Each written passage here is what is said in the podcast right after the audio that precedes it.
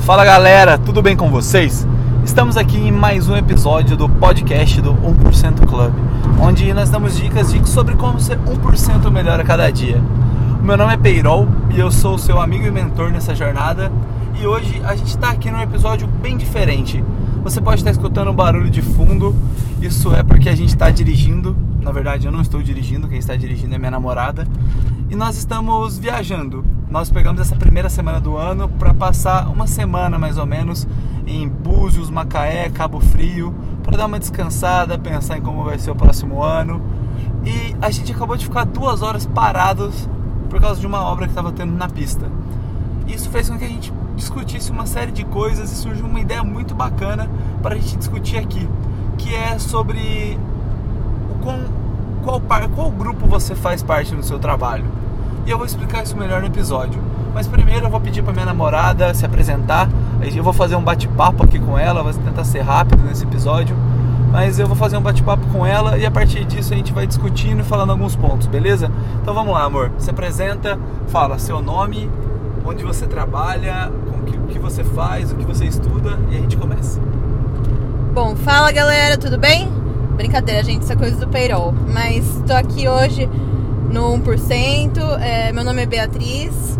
Eu faço engenharia de materiais na Federal do ABC também e trabalho na BASF com novos desenvolvimentos em compras, desenvolvendo novos fornecedores, novas matérias-primas. Estou aqui hoje para aprender também um pouco com vocês a como ser, fazer parte desse grupo aí. Então, beleza, vamos lá. É, obrigado pela introdução, né? eu peço desculpa, ela tá pegando jeito, mas ela até sabe fazer algumas piadinhas já. Mas o que a gente estava conversando é o seguinte: a gente chegou no assunto sobre o quão bom você é no que você faz. E isso a gente começou a pensar sobre um conceito da estatística, que é os percentis, os quartis, e pensamos em como aplicar isso na nossa vida. E o que a gente chegou à conclusão é: muitas pessoas têm o interesse de trabalhar e morar fora do Brasil. E a gente chegou à conclusão, e a gente conversando sobre isso, a gente começou a pensar que o que faz uma empresa querer levar alguém a trabalhar no exterior? E você tem alguma coisa para falar sobre isso, amor? Ah, a gente estava discutindo que as empresas mandam aqueles que, que elas acham potenciais, mas nem todos têm, têm o potencial de ficar lá, né? Então você vai para ficar por um tempo, mas nem sempre você consegue ficar o, o tempo que você deseja ou até ficar morando lá para sempre. Certo, então essa foi a discussão que a gente teve, o porquê começou tudo isso. E daí a gente chegou a uma conclusão. Na empresa existem vários tipos de pessoas. Daí a gente começou a classificar as pessoas por nível do por níveis de o quão bom elas são no que elas fazem. Então a gente pensou que então vamos colocar aqui, por exemplo, que todo mundo nesse grupo faz parte dos 20% melhores da empresa para você entender melhor o que, que são esses 20%, imagina que se você pegar mil funcionários, você faz parte dos 200 melhores funcionários da sua empresa. E a gente começou a discutir sobre isso, até que a gente foi diminuindo as quantidades e a gente chegou à conclusão que se você tiver entre os 5% melhores da sua empresa, vamos supor que você trabalha com compras, você trabalha com finanças. Se você tiver, se a gente estiver falando dos 5% melhores da empresa em fazer isso, ou melhores na sua área, que tem esse know-how, você ainda você ainda não é você ainda não é muito foda, né? Uhum. Você você é uma pessoa muito boa. boa, mas você não tem o diferencial. E esse é o problema. Você não tem expertise, você não você você não é bom o suficiente para a empresa te, te investir em você. É não, acho que tipo, a empresa até investe em você, você é bom para isso. Mas para você se destacar na sua carreira, acho que essa é a melhor palavra. Para você conseguir se destacar na sua carreira e aonde você quer chegar, você tem que ser muito melhor do que os 5%, você não acha? É, isso aí. Você tem que estar tá no no 1%, eu acho. Isso, eu queria esse merchan. Mas é isso que a gente chegou a essa conclusão que se você quer fazer parte de um seleto grupo de ser as pessoas que a empresa faz questão de ter. E porque é assim, se você faz parte, eu acho que até dos 10% melhores da empresa, a empresa vai fazer questão de ter você ali, vai te manter, vai te dar bons cargos. Mas se você realmente quer crescer, quer ser mandado para fora, se você quer conseguir um cargo de vice-presidente, um dia ser um CEO dessa empresa, ou ser um dos melhores gestores, gerentes, coordenadores e por aí vai, eu acho que você tem que começar a pensar um pouco melhor nisso. Você tem que começar, você tem que não querer mais fazer parte do clube de 5% melhores da sua empresa. Então, se você pensar que vamos diminuir as quantidades, em mil você vai ser melhor não só que os não, você não vai ser apenas melhor que os 800. Se você tiver entre os 5%, você vai ser melhor que o quê? Que os 50? 40. Não, em mil. Ah, em mil? Isso. Então você vai ter que ser melhor que 950 pessoas. E isso vai ficando mais difícil se você quiser fazer parte desse 1%. E é esse 1% que a empresa deposita todas as fichas que são os considerados potenciais. Quando a gente fala bastante em programas de trainee, que é o sonho de muitas pessoas, os programas de trainee das grandes empresas, eles pegam as pessoas que figuram nesse 1%. São as pessoas que são a nata da nata. Por isso eles são trabalhados como futuros líderes. Por isso que é uma carreira tão alavancada.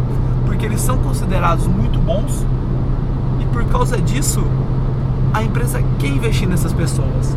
Agora, é, a questão maior de tudo isso seria o que, que você pode fazer para você ser o 1% na sua empresa, fazer parte do 1% melhor da sua empresa, né? Você tem alguma ideia para falar disso? Não, a gente estava discutindo que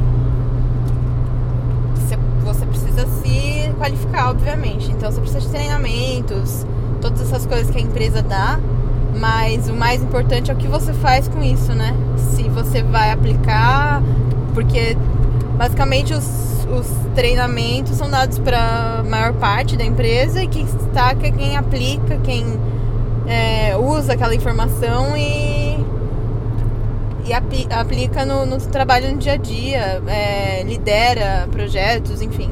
Acho que é isso. Então, é, essa é foi uma coisa muito legal que ela falou. A gente teve discutindo bastante isso nessa semana. A gente estava gravando um curso e ela estava me ajudando. Que um dos maiores problemas hoje não é a falta de informação informação a gente tem muita, né? Uhum. A gente tem em todo lugar. O problema é que a gente tem acesso, a gente estuda, a gente faz curso, só que a gente não bota em prática. Esse é o grande problema de tudo isso. Então, eu acho que uma sacada aqui que a gente pode dar, se você quer fazer parte desse grupo seleto é Vamos supor que a sua empresa deu um treinamento. Tinham 20 30 pessoas fazendo esse treinamento. Você tem que ser pelo menos melhor que essas 20 pessoas, né? Para isso, o que, que você faz? Você cria uma forma de colocar esse conteúdo em prática, beleza? Então essa é a primeira sacada. Uma segunda sacada, você consegue pensar em mais alguma coisa que dá pra gente fazer? Eu acho que o que eu, o que eu vejo muito nas empresas é as pessoas fazem treinamento sem propósito algum. Você vai fazer um treinamento, no mínimo você tem que ter um interesse naquilo.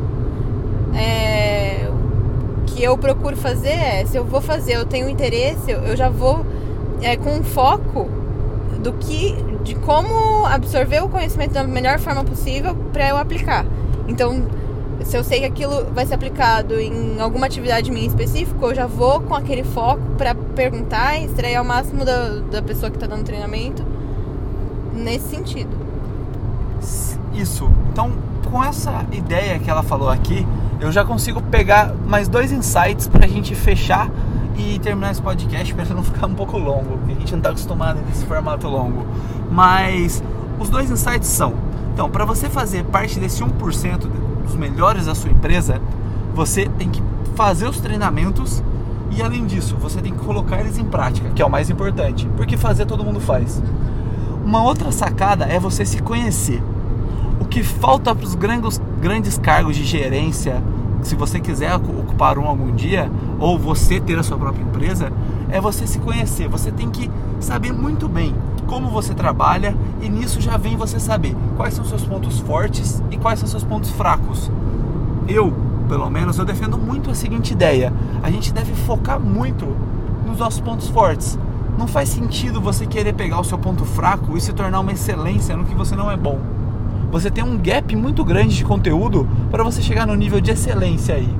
Porém, se você pegar uma coisa que você já, já é bom, é muito mais fácil de você conseguir com, aprender mais coisas e se tornar ainda melhor. Então vamos supor dois tópicos. Vamos supor que finanças e negociação. Vamos supor que você é horrível em finanças e bom em negociação. Em negociação, você faz parte dos 20% melhores da empresa. Em finanças, você faz parte dos 50% melhores. Então, colocando as estatísticas de mil pessoas, você. Reportado perigo à frente. O Waze está avisando aqui. Mas se você, num grupo de mil pessoas, você em uma das coisas é melhor que 500 e na outra você é melhor que 800. É muito mais fácil você dedicar tempo e continuar melhor que 800 e ir para 900 ou de 500 e ir até 900. Então eu acho que esse é o ponto. Você tem que aprender o que você é muito bom e focar nessas coisas. As áreas que você é um pouco fraco, que você não é tão bom, não é que você precisa deixar de lado. Você tem que saber o básico, mas não se tornar um, ex, um expert. E usando o que a Bia acabou de falar, é muito legal você conseguir. Radar à frente. De novo, Waze.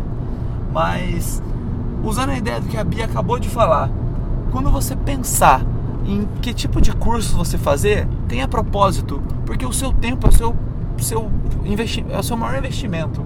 Então, se você pegar um treinamento que você não tem interesse em colocar em prática, às vezes é até melhor você não fazer.